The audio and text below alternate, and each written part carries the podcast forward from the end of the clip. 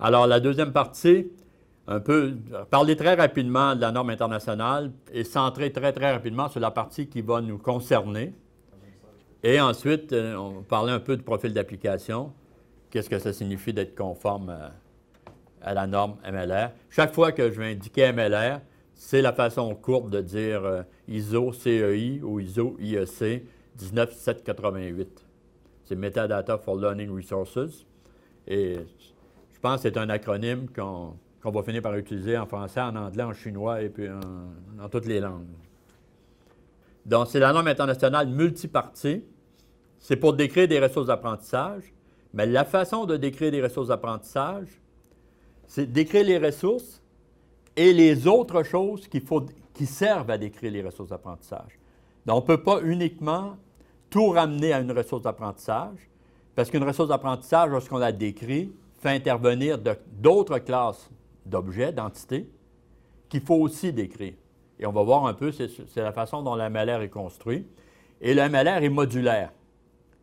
De façon, et on s'en est rendu compte très rapidement. Au début, il y avait, essentiellement, au tout début, lorsqu'on a commencé, c'était on prenait le LOM et on faisait un standard. On, emmenait le LOM au niveau international.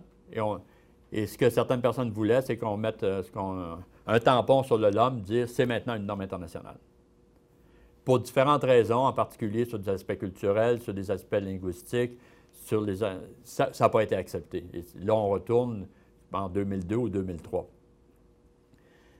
Donc, et on s'est rendu compte que tout le monde n'est pas intéressé à la même chose. Si on regarde le LOM, les gens ont fait des profils d'application. Si on regarde ce qui est vraiment renseigné dans les éléments du LOM, c'est très peu de choses. Et on a dit on va développer le MLR de façon à prendre acte de ça et essayer de, faire en sorte que des gens vont utiliser un certain, nombre d'éléments. Et dans le fond, cet aspect-là, on va, on va internationaliser, c'est-à-dire ça va être au niveau global, et on va donner les possibilités de faire les choses localement aussi de localiser les choses. Et ça nous emmenait à avoir plusieurs parties. Il y a eu énormément de discussions sur les, titres des parties. La première partie, c'est le cadre général. La première, et c'est un standard international. C'est un standard international depuis le 7 janvier. Et là, maintenant, on va commencer à, à corriger les coquilles dans ce standard-là. Et ensuite, on va faire des addendums, c'est-à-dire, pour développer le standard international, comme on doit atteindre un consensus, Bien, vous savez tous qu'une façon d'atteindre un consensus, c'est de prendre la hache. Ce qui ne fait pas. La chose sur laquelle on ne s'entend pas, on le coupe. Euh, dans les normes, ce qui se passe à ISO, c'est qu'on commence par le, déplacer de la partie centrale de la norme, du corps de la norme, on le met en annexe. Et on dit que c'est normatif. Quand ça ne marche pas encore, on remplace, on le met en annexe, on dit informatif. Et à la fin, on enlève l'annexe.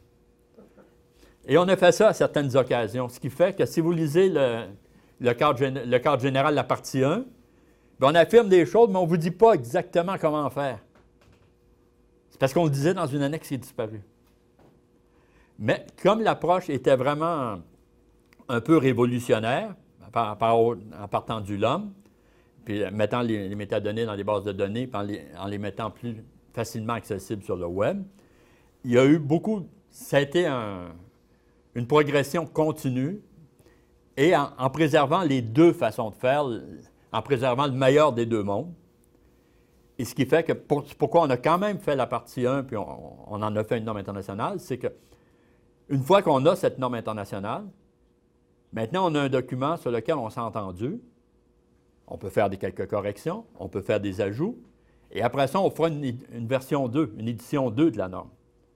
Mais tant qu'on n'a pas quelque chose de relativement stable sur lequel on peut s'appuyer, eh bien, vous mettez 30 personnes autour de la table et puis vous pouvez recommencer à zéro à chaque réunion. Alors, la deuxième partie, c'est essentiellement, on a réalisé par des, études qui ont été faites que les éléments de données à peu près les plus utilisés, c'est essentiellement ceux du Dublin Core.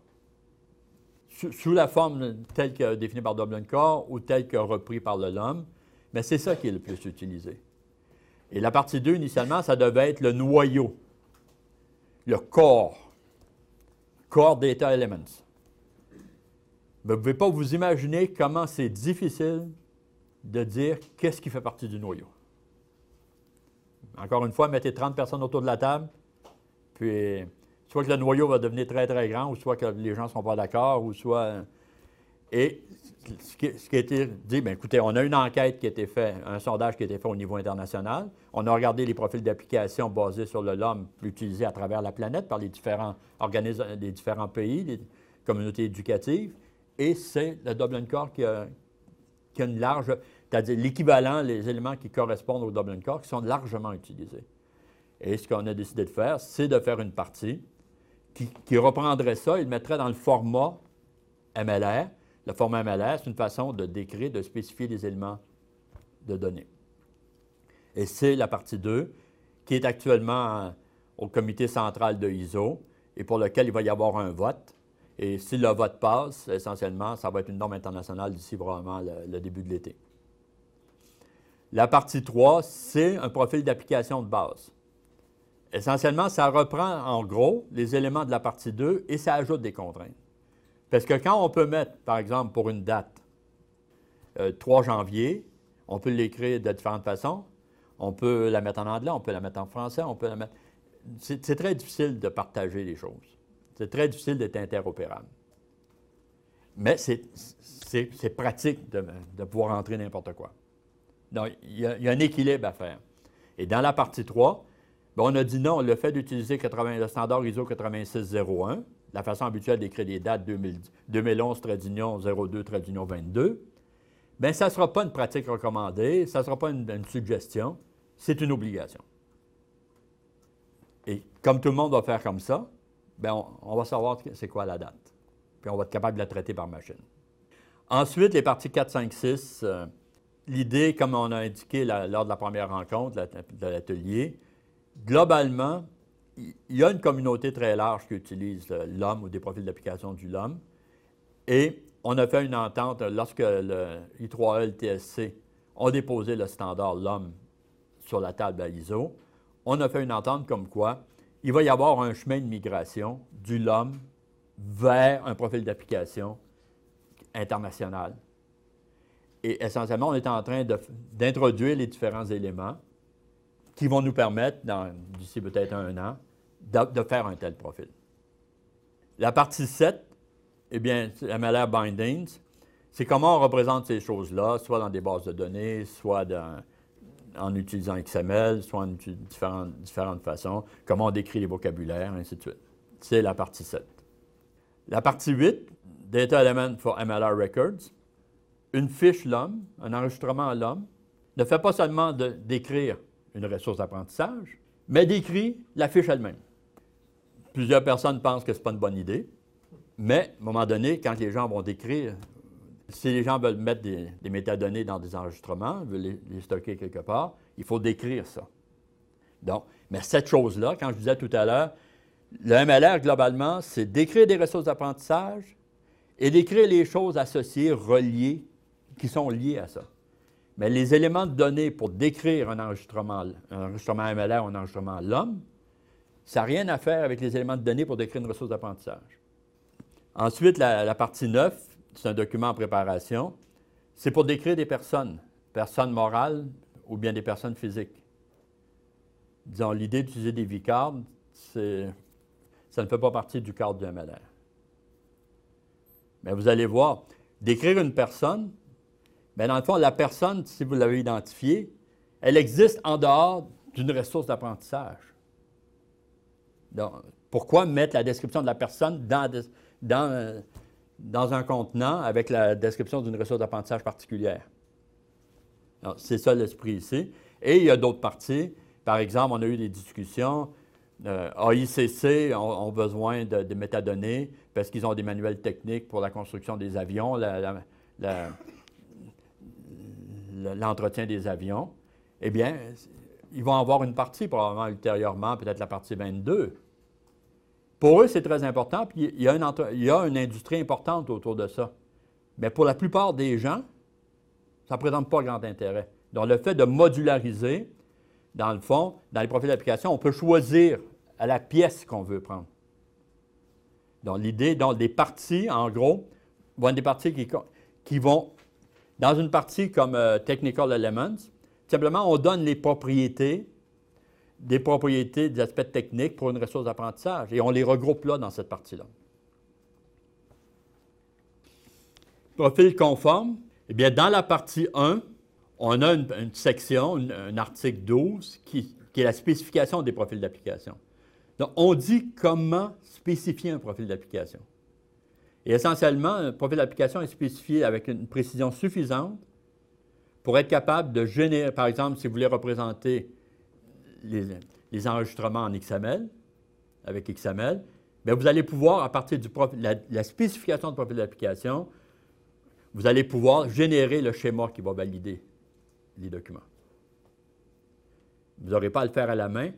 Le profil d'application doit être spécifié de façon suffisante pour être capable de générer automatiquement. L'intérêt de faire ça, bien, les gens pourront définir différents profils, mais quelque part, il y a un groupe, puis peut-être ça sera normétique, le, le secrétariat technologique, où on va développer le programme qu'il fait.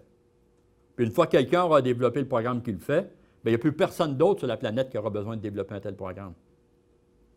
Donc, ils auront juste à décrire, à spécifier un profil d'application pour leurs besoins, pour le besoin de leur communauté. Et s'ils veulent représenter les différentes informations en XML, ils pourront générer le, schéma qui va valider ça. Dans un profil d'application, qu'est-ce, que ça comporte? Il y a la spécification des éléments de données. En anglais, c'est DES, Data Element Specification. Quels sont les éléments de données qu'on va utiliser pour une communauté donnée? Et ces éléments de données, on peut les prendre à la pièce dans les différentes parties qui existent déjà. Et si on est assis à la table pour savoir ce qui s'en vient, on peut même aller piger dans les parties qui n'existent pas encore. Quand je disais tout à l'heure, la façon qu'on va travailler ensemble, c'est qu'on pourra dire, nous, on a besoin de telle chose, et on pense que le besoin est universel. Alors, on ne va pas le faire seulement pour nous, on aimerait que, ça soit dans, une partie de la norme ultérieurement. C'est pour ça qu'il y a une interaction, c'est-à-dire ce que va devenir différentes parties de la norme MLR peut aussi dépendre des travaux qu'on va faire tous ensemble. Et ce que les gens développent au niveau international dans différents pays en participant au groupe de travail, bien, ça a un impact sur ce qu'on fait. Donc, il y a, un aller-retour. Et s'il y a des, éléments de données qu'on n'a pas, qui ne sont pas dans les différentes parties de la norme, eh bien, on peut les, on peut les décrire pour nous-mêmes, on peut les spécifier pour nous-mêmes. Mais à ce moment-là, ils vont être juste seulement pour nous. Donc, ça veut dire, encore une fois, l'idée de partager, l'idée d'être interopérable, ça ne veut pas dire qu'on partage tout, mais l'idée, c'est d'essayer d'avoir un noyau, quelque chose de relativement large, que si on décrit une ressource, dans le fond, cette description va pouvoir être utilisée par beaucoup de gens, même avec des profils différents du nôtre, parce qu'ils vont utiliser des, éléments de données qui ont été spécifiés dans la, norme elle-même. Ensuite, il y a des classes de ressources. Je vais revenir sur ça tout à l'heure. Maintenant, une fois que j'ai des, métadonnées, je peux vouloir les regrouper ensemble. Il y a des choses qui peuvent aller ensemble. Parce que les, éléments de données MLR sont à plat il n'y a pas de, a pas de container tel quel, il n'y a pas une hiérarchie où on a une catégorie, puis dans la catégorie, on a des éléments de données qu'on ne renseigne pas parce qu'ils contiennent d'autres choses qu'on renseigne, ça n'existe pas dans le MLR. On a une entité, on a une propriété puis une valeur pour la propriété. Et c'est comme ça qu'on décrit le monde. On peut vouloir regrouper des, choses ensemble. On, les regroupe, ça s'appelle une spécification d'un groupe d'éléments de données on peut spécifier un profil d'application et l'idée, il faut décrire des vocabulaires, mais il faut décrire des vocabulaires, encore une fois, en ayant la préoccupation de partager le plus possible, d'avoir quelque chose de standardisé, de partager globalement, mais la possibilité de faire des extensions localement. Puis lorsqu'on fait des extensions localement, qu'on ne perde pas toute information pour quelqu'un, si un, Norvégien prend voit un des termes de mon vocabulaire, bien, il devrait être capable de comprendre, oui, il ne sait pas ce que ça signifie, mais le vocabulaire a été décrit à l'extérieur de la norme elle-même, à l'extérieur du standard lui-même, mais représenté, disponible, ce qui fait qu'il est capable de savoir que le terme que j'ai utilisé ici, eh bien, lui, il connaît un terme qui est plus générique que ça. Donc, moi, j'ai un terme spécifique qu'il ne connaît pas, mais il sait que ça correspond à un terme plus générique, donc il peut remplacer mon terme spécifique par son terme plus générique et il n'a pas perdu toute l'information. Le profil d'application normétique 2.0, c'est une collection de spécifications d'éléments de données qui provient de la norme internationale, dont les, éléments de données, les spécifications, peuvent provenir de n'importe quelle partie. Essentiellement, la partie comme la partie 5, le seul objectif de la partie 5, c'est de fournir à des gens qui peuvent en avoir besoin un ensemble d'éléments de données qui peuvent être utilisés pour décrire des aspects pédagogiques. Et cette chose-là, ça veut dire que des gens sont assis autour d'une table un peu partout à travers la planète et ont essayé de trouver qu'est-ce qui, était, les choses les plus importantes, parce qu'il y aura possibilité d'en, rajouter localement plus tard. Ensuite, on peut prendre des spécifications d'éléments de données. On peut en introduire spécifiquement pour notre profil. Mais on est dans une situation où on, commence à travailler sur un profil normétique. On le fait maintenant parce que la partie 1, la partie 1 c'est déjà un standard. Donc, on sait comment construire les choses. Mais ce qu'on va extraire de différentes parties du MLR pour faire notre profil, beaucoup de ces choses-là sont encore sont à différents états de développement. C'est pour ça qu'on. C'est pas aujourd'hui qu'on va terminer le profil normétique 2.0, c'est probablement pas d'ici un an, 18 mois. Et pendant ce temps-là, au niveau international, les différents travaux avancent. Ce qu'on va faire va informer ces gens-là de certaines choses. Ce qu'ils font va nous, va nous donner des outils pour faire autre chose. Donc, c'est un peu une interaction qu'on a. Et on peut aussi avoir des... On est mal pris, il y a un élément du LOM pour lequel on veut absolument l'avoir. Eh bien, dans le fond, on peut le prendre tel quel, puis l'utiliser. Ce qu'on peut faire aussi, c'est qu'on peut mettre des contraintes sur la présence, la répétition ou l'ordre d'apparition des instances d'éléments de données dans un enregistrement MLR. Parce qu'actuellement, tous les, quand je, donne une spécification, ça me dit tout simplement comment vont se présenter mes éléments de données, mes métadonnées. Mais on ne parle pas de savoir si on les répète, s'ils sont ordonnés, si on a un maximum qu'on peut considérer. On n'a pas ce genre de choses. C'est comme le LOM tous les éléments du LOM sont facultatifs. Et ça, il y a eu beaucoup de discussions. Et c'est comme ça que les profils sont arrivés, parce que si on veut répondre aux besoins d'une communauté, si on veut travailler à l'intérieur d'une communauté, quand tout est optionnel, quand tout est facultatif, ça ne donne pas nécessairement de bons résultats pour travailler. Quand tout est obligatoire non plus, et essentiellement, on a eu des arguments, on a eu des discussions à ISO il y avait des choses pour lesquelles on était convaincu, Pierre-Julien, tu te rappelles, telle chose, euh, il faut que ça soit obligatoire. Mais il y a toujours quelqu'un qui va nous arriver avec un cas d'espèce où ça fait un problème si c'est obligatoire. Et c'est pour ça que tout dans le LAM est facultatif. Parce que selon l'utilisation qu'on en fait, ce pas les mêmes qui devraient être obligatoires. Mais l'utilisation qu'on en fait, c'est quoi? C'est une communauté, c'est un profil d'application. Et les vocabulaires, on peut les restreindre, on peut les, les restreindre, c'est facile. Mais on peut les étendre aussi. Et ça, c'est un gros problème avec le. Je veux dire, je veux étendre les vocabulaires, mais je veux continuer à comprendre de quoi on parle. C'est ce qui est indiqué ici, la dégradation progressive de l'information. Comment on spécifie un élément de données? Spécification d'un élément de données, la spécification elle-même a un identifiant qui est obligatoire. Et on doit donner, on doit renseigner un certain nombre d'attributs de la spécification. On doit avoir le nom de la propriété. Par exemple, si j'appelle titre, Titre, c'est ce que je vais appeler le nom de la, propriété, qui est lié à la spécification. Doit, doit fournir une définition des indicateurs linguistiques. Est-ce que est-ce que c'est linguistiquement significatif ou pas? Le domaine, veut dire la propriété titre, ça me permet de décrire quoi? Ça me peut permettre de décrire des documents, ça peut me permettre de décrire des ressources d'apprentissage, des sites web. Ça ne me permet pas de décrire mon auto. Donc, même façon, les choses que je peux décrire avec les, propriétés que j'introduis ici proviennent d'un certain domaine. Et c'est pour ça qu'on a la notion de domaine. Maintenant, les valeurs que ces propriétés-là peuvent prendre, ils, sont où? En anglais, on dit le mot range et on a tendance à traduire par image, mais pour ceux qui sont mathématiciens, image, ce n'est pas la bonne façon de traduire, puis range, ce n'est pas la bonne définition non plus mais c'est ce que les gens ont utilisé en informatique. Donc, la façon de faire, c'est le codomaine. Donc, je vais essayer d'avoir en français codomaine. On a une propriété qui, permet de décrire certaines choses. Puis la valeur la, propriété pour cette description, ça appartient dans une autre, une autre affaire.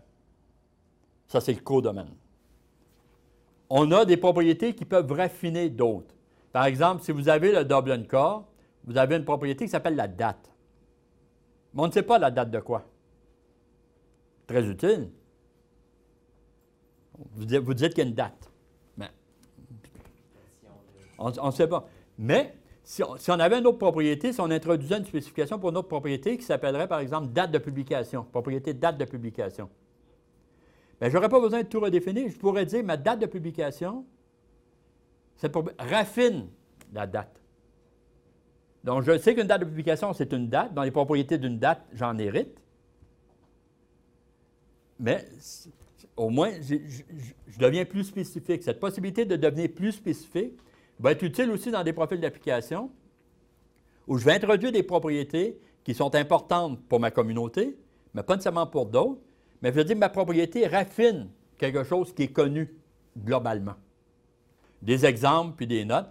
L'idée ici, c'est qu'un élément de données, quels, sont les éléments de données ou les métadonnées, ce que j'appelle métadonnées, c'est simplement des éléments de données pour décrire quelque chose. Bien, les éléments, les métadonnées, Qu'est-ce que j'ai besoin de savoir? Bien, dans le fond, la spécification de l'élément de données qui est là, une page recto-verso, devrait me fournir exactement ce que j'ai besoin de savoir et tout ce que j'ai besoin de savoir.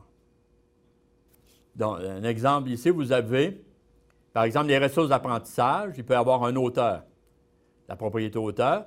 L'auteur d'une ressource d'apprentissage, c'est une personne.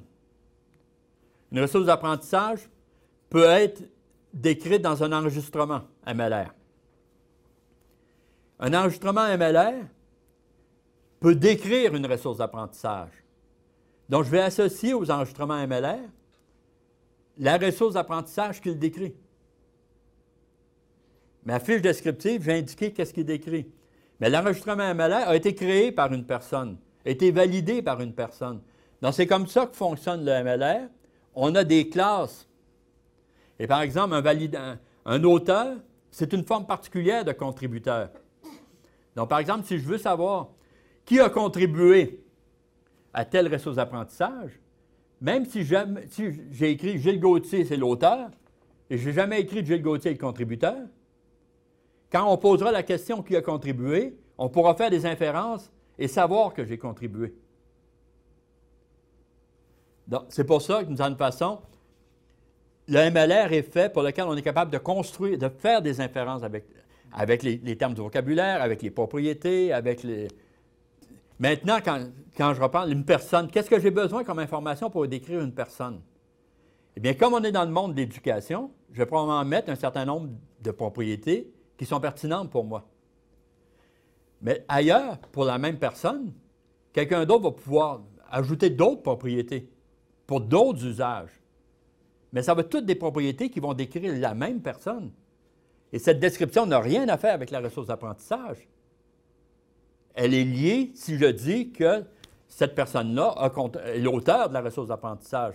Mais la description de la personne doit être faite séparément de la description de la ressource d'apprentissage. Les propriétés pour décrire la personne sont séparées. Exemple d'une instance, et je n'ai pas eu le temps de les traduire en français. Par exemple, voici, s'appelle la propriété, c'est le format. Aussi, c'est que là, vous avez le format, c'est écrit en anglais, mais vous allez voir tout à l'heure, ce n'est pas, pas, le mot en anglais qui est ici, c'est vraiment un identifiant. C'est l'identifiant qui m'intéresse. Et pour cet identifiant, eh bien, je vais avoir les propriétés dans, dans toutes les langues que je veux. Essentiellement, qui va les fournir, les noms de propriétés dans différentes langues? Eh bien, à ISO, on les fournit en anglais, en français et en russe. Ce sont les trois langues officielles d'ISO. Et les autres pays, tous les autres pays du monde, peuvent les décrire dans les langues qu'ils veulent. Donc, je n'ai pas à m'inquiéter, et on a eu cette discussion à un moment donné avec la France lorsqu'on a fait Normétique. On ne traduisait pas au Québec euh, le nom d'un élément de données de la même façon que les Français le faisaient. Ça arrive des fois, ça. Et qu'est-ce qu'on fait? Un learning resource. Par exemple, au Québec, on appelle ça une ressource d'apprentissage. Et en France, on appelle ça des ressources pédagogiques. Lequel est le mieux? Ça ne sert à rien d'essayer de s'entendre. Dans le fond, c'est l'identifiant qui est le mieux. Puis vous mettez un fil, puis vous le regardez comme vous voulez, si vous voulez l'avoir dans, une langue. Soit en tenant compte du pays. Et qui va décider comment, on exprime ça lorsqu'on va avoir le nom dans un pays? Eh bien, c'est le membre de, du SC36, du GTC1, c'est l'organisme principal de normalisation du pays. Mais dans les, éléments eux-mêmes, de la façon dont ce que je vais stocker, il n'y a jamais le mot format qui apparaît nulle part. Ce qui apparaît, c'est l'identifiant. Et je peux regarder ça à travers une interface et le voir dans la langue que je veux. Le range ici, c'est littéral. Littéral, c'est tout simplement une chaîne de caractères. Ça, c'est très important. La valeur ici, RSDES 0100, c'est quand c'est un littéral, on met un ensemble de règles qui décrit précisément qu'est-ce que ça doit être.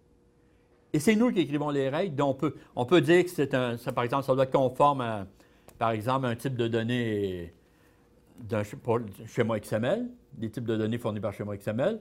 On peut dire que c'est conforme à un type de données fourni, je pense, par ISO. Ah, il y a un standard international pour la description des, types de données indépendamment de langage de programmation ou d'implémentation. Peut être un peu décrit là. On peut dire que c'est un type de données que c'est ça doit provenir d'un standard international ou d'un standard national. Je dis exactement, c'est pour ça que je disais que la spécification d'éléments de données, dans une page recto-verso, vous savez tout ce que vous devez savoir sur, l'élément de données.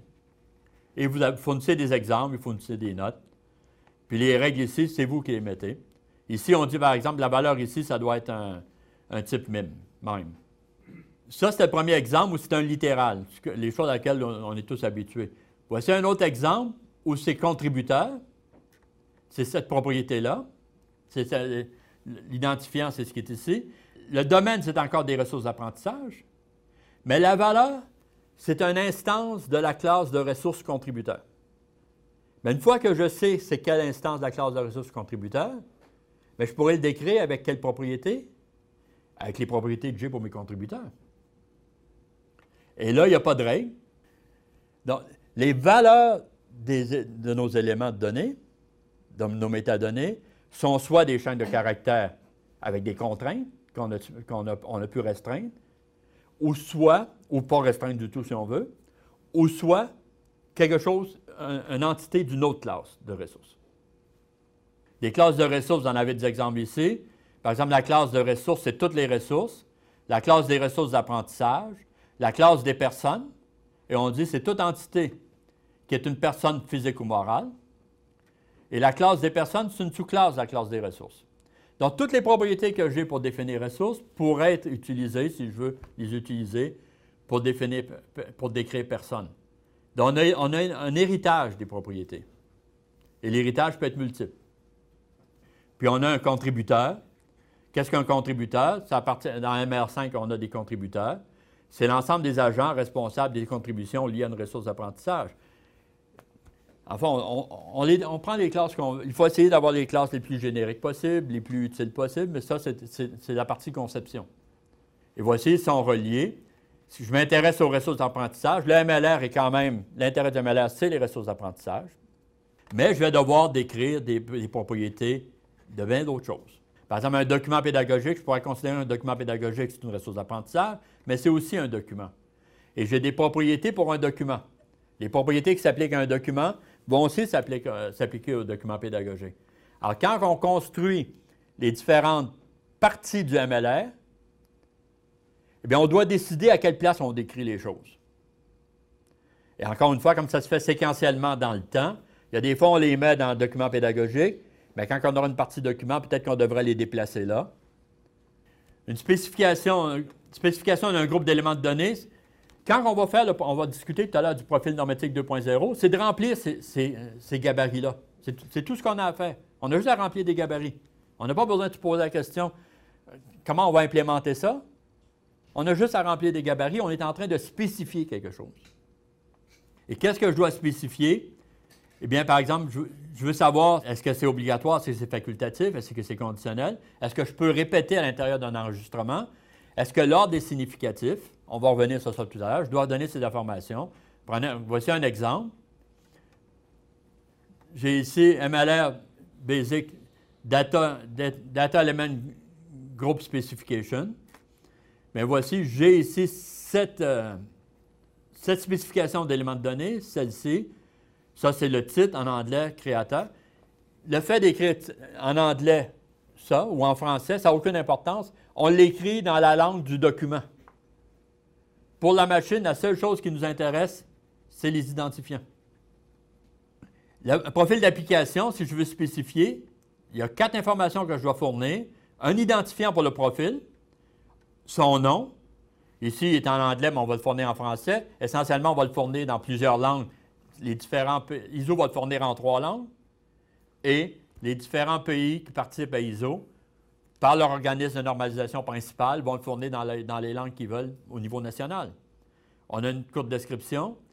Et ce profil-là, dans le fond, ça, correspond de façon sous-jacente à ce regroupement d'éléments de spécification, d'éléments de données et de, de groupes d'éléments de spécification d'éléments de données. On a un aspect récursif ici. La récursion s'arrête au niveau du profil d'application. C'est un regroupement particulier qui comprend des regroupements et des spécifications d'éléments de données et des regroupements de spécifications d'éléments de données, dans lequel on dit si ces parties-là sont obligatoires, si on doit les répéter, s'il y a un ordre, ainsi de suite. Les vocabulaires, de la même façon, on les décrit. On a un, identifiant qui est ici, avec deux points T001. En anglais, ça se dit collection. En français, ça se dit collection. Puis en russe, bien, je ne le lirai pas. En russe, c'est pas. Donc, c'est la partie que je vous dis qu'à ISO, on va, ça, ça, va être dans les standards. Et on a eu des difficultés. Lorsqu'on a fait Normétique 1.0, quels sont les termes, comment on traduisait l'homme en français, les noms des éléments? On a eu des difficultés. On avait trouvé un site sur le, en France ou en Europe où il y avait une traduction. On les a mis dans, dans le profil québécois, puis on avait mis une référence. Puis quand c'est le temps d'aller voir la référence, ça n'existait plus. Ça fait probablement que ne s'était pas entendu sa traduction, ou quelqu'un a dit que ça ne faisait pas autorité. Mais qui fait autorité? Le choix qu'on fait ici, ce qui fait autorité, c'est l'ISO, c'est l'ISO, et c'est les organismes de normalisation des différents pays. Et pour notre communauté, c'est nous autres. Voici un autre exemple de vocabulaire, je vous disais. Ce vocabulaire ici, c'est fourni par ISO, standard international. Mais voici la Chine ici, pour le T001, bien voici, il y a deux systèmes d'écriture. Dans ce système d'écriture, on l'écrit comme ça. Et dans ce système d'écriture simplifié, on l'écrit comme ceci. Donc, HANS, HANS, c'est AND, version simplifiée. Puis AND, c'est AND. Et ça, ici où on prend ces affaires-là, eh bien, vous seriez surpris, mais il y a un standard international pour ça.